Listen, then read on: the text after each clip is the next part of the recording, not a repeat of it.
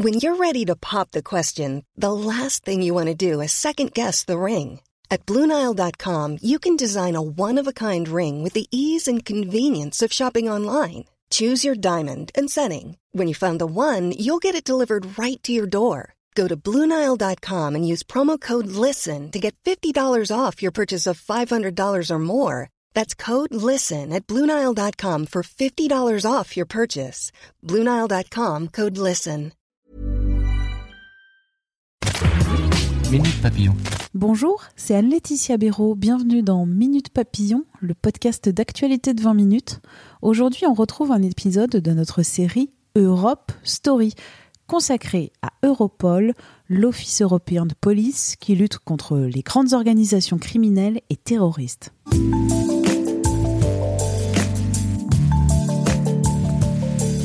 Au sommaire de ce numéro d'Europe Story, l'histoire de la police européenne et d'Europol, l'agence européenne de répression de la criminalité, qui mène aujourd'hui des enquêtes d'envergure dans le monde entier. Une histoire qui s'inscrit dans une autre, plus large, celle de la construction européenne. Bonjour Barthélémy. Bonjour Antoine. Europol, comme son nom l'indique, c'est une agence de police qui dépend de l'Union européenne, mais à quoi sert-elle? Eh bien, Europol, c'est une organisation policière qui regroupe les 27 États membres de l'Union européenne. Elle coopère aussi avec d'autres pays comme la Norvège, les États-Unis et le Royaume-Uni, qui a souhaité continuer à travailler avec Europol malgré le Brexit. L'idée principale, c'est qu'ensemble, il est plus facile de lutter contre la criminalité organisée dont les réseaux s'étendent bien au-delà des frontières nationales. Europol lutte principalement contre le trafic de drogue, la traite d'êtres humains, le terrorisme, la pédophilie ou encore le faux monnayage. Mais alors, comment Europol fonctionne-t-elle pour organiser ces enquêtes transfrontalières? Précisons d'entrée, Antoine, qu'Europol n'est pas une sorte de FBI européen. Les 1300 policiers employés par l'agence ne travaillent pas seuls sur leurs propres enquêtes et n'interpellent pas directement des suspects. Leur rôle, c'est de réunir les informations et coordonner les investigations menées par les polices des États concernés. Pour cela, Europol compte une centaine d'officiers de liaison détachés par les polices nationales et chargés de communiquer avec les services des États membres. Et Barthélemy, est-ce qu'on peut considérer Europol comme, disons, une grosse machine? Dans une certaine mesure, oui. Elle dispose en effet de bâtiments ultra sécurisés basés à La Haye aux Pays-Bas, un siège protégé où même l'air et l'eau sont filtrés pour prévenir toute attaque bactériologique. L'agence mène actuellement plus de 5000 enquêtes dans le monde entier grâce à ses 138 millions d'euros de budget sur 2019. C'est un montant certes modeste par rapport aux 11 milliards d'euros de budget de la police nationale française par exemple, mais qui lui permet quand même de réaliser des opérations d'envergure. Est-ce qu'on pourrait prendre un exemple maintenant pour qu'on comprenne bien le rôle et l'intérêt d'Europol? Un bon exemple Antoine, c'est l'opération Gazelle qui a été menée contre un réseau de contrebande de viande de cheval nocive. L'histoire débute en Irlande en 2013. Dublin recense alors plusieurs cas de vente illégale de cette viande qui touchent l'industrie agroalimentaire, la grande distribution et la restauration rapide. L'enquête permet d'identifier un suspect, un citoyen hollandais. En 2016, sous l'égide d'Europol, la police espagnole retrouve sa trace près d'Alicante en Espagne, d'où il gère son réseau de revendeurs disséminés dans toute l'Europe. Le suspect est donc arrêté en Espagne Eh bien non, pas encore. L'homme voyage souvent et les policiers en profitent pour étudier son réseau pendant de longs mois. Il est arrêté seulement un an après, en Belgique, en juillet 2017. Cette affaire prouve bien l'intérêt de la coopération européenne parce qu'à partir de son arrestation, toute la filière tombe. 65 personnes sont interpellées en Espagne, mais aussi en France, au Portugal, en Italie, en Roumanie, en Suisse et même en Grande-Bretagne. Une véritable enquête transfrontalière européenne donc. Oui, et encore une fois, c'est là tout l'intérêt d'Europol. Elle permet à ses membres de s'échanger des informations, mais aussi de profiter des compétences de chacun. Écoutez ce qu'en disait Sébastien Moras, chef de la représentation française à Europol en novembre 2018. Récemment, euh, le meilleur expert français euh, en, en, matière de crypto-monnaie a été recruté par l'agence. Ça apporte une expertise complémentaire parce que chaque pays a ses meilleures pratiques. Et chaque service de police amène à Europol ce qu'il a de meilleur et donc finalement enseigne aux autres peut-être des nouvelles techniques. Pour autant, Barthélémy, est-ce qu'on peut parler d'une police véritablement européenne? Euh, N'est-ce pas simplement euh, de la coopération policière entre les États? Non, on peut parler d'une police européenne dans le sens où juridiquement, Europol agit au nom de l'Union européenne. Sa directrice actuelle, Catherine Debol, a été nommée par le Conseil européen, autrement dit par les chefs d'État et de gouvernement de l'UE. Le budget est aussi voté par ce Conseil et par le Parlement européen. Bref, Europol est géré directement au niveau de l'Union. Et est-ce que les polices nationales ont accepté facilement cette intervention européenne? Eh bien non, ça a pris du temps. Le milieu de la police est, disons, un peu étanche. Il y règne une certaine culture du secret. Il suffit d'ailleurs de voir comment est née la coopération européenne en la matière dans les années 70 pour s'en rendre compte. Alors racontez-nous. Ça a commencé par un programme baptisé Trévis, construit au coup par coup, affaire après affaire.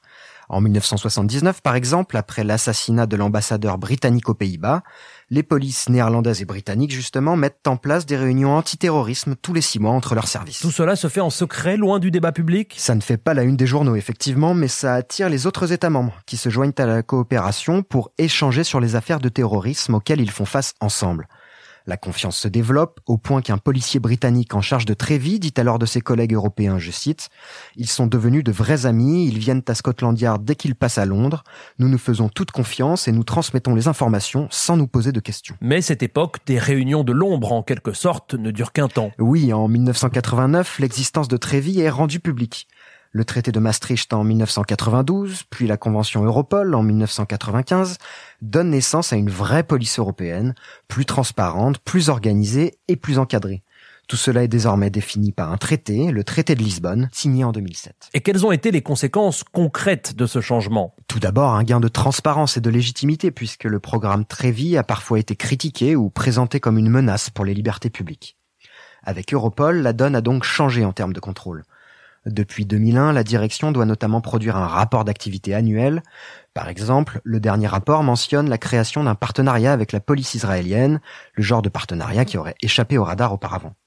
Enfin, depuis 2016, les activités d'Europol sont contrôlées par un groupe conjoint de députés des assemblées nationales et du Parlement européen. Quelles sont les grandes orientations d'Europol sur ces dernières années? En fait, Europol s'adapte aux évolutions de la criminalité. Dernièrement, elle s'est spécialisée dans la lutte contre la traite d'êtres humains, un trafic en plein développement. Elle a aussi mis en place un centre européen du contre-terrorisme en janvier 2016. Rob Wainwright, le directeur d'Europol de l'époque, explique son utilité. Uh, Nous allons travailler pour améliorer le partage de renseignements, pour accroître nos capacités à traquer les financements terroristes, par exemple les financements d'armes à feu, et également pour mieux surveiller la façon dont Daesh et d'autres groupes abusent d'Internet et des réseaux sociaux, en particulier à des fins de propagande et de recrutement.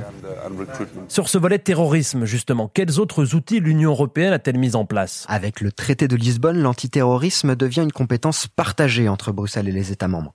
L'Europe se dote alors d'un coordinateur de la lutte contre le terrorisme, et c'est le Belge Gilles de Kharkov qui assure cette fonction depuis 2007. Mais il faut attendre les attentats de Paris de 2015 pour qu'une étape supplémentaire soit franchie dans la coopération. Qu'est-ce que ça change alors? En fait, à partir de là, la concurrence entre les services de renseignement laisse place à plus de coopération. Europol a remporté quelques succès probants, comme cette opération lancée fin 2019, qui a permis de supprimer 26 000 contenus de propagande de Daesh présents sur Internet.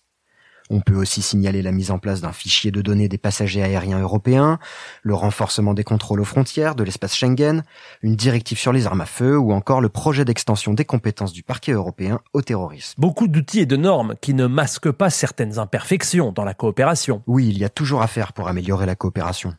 L'Union européenne tente par exemple d'harmoniser les législations, comme elle l'a fait sur le blanchiment d'argent en janvier 2020. Elle projette aussi de créer un centre de lutte contre la pédopornographie. Mais au-delà de ces projets, elle doit surtout gérer les suites du Brexit et trouver une nouvelle forme de coopération policière avec le Royaume-Uni. Merci Barthélemy. On retient donc qu'instituée en 1995, Europol est une police européenne relativement puissante, mais qu'elle n'opère jamais seule. Elle intervient en soutien des services des États membres et mène des enquêtes au long cours allant de la lutte contre le terrorisme au démantèlement de réseaux de trafiquants de drogue ou de médicaments. C'est la fin d'Europe Story, le podcast européen de 20 minutes en coopération avec toute l'Europe et Bulle Média.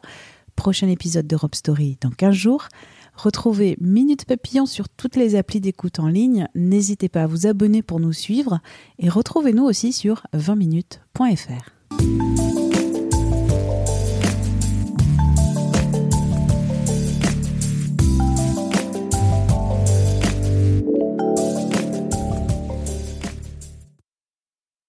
ne va pas se quitter comme ça. Vous avez aimé cet épisode? Sportif, généraliste, sexo ou scientifique, varié mais toujours bien informé. Découvrez les autres podcasts de la rédaction 20 minutes sur votre application d'écoute préférée ou directement sur podcast au pluriel.20minutes.fr.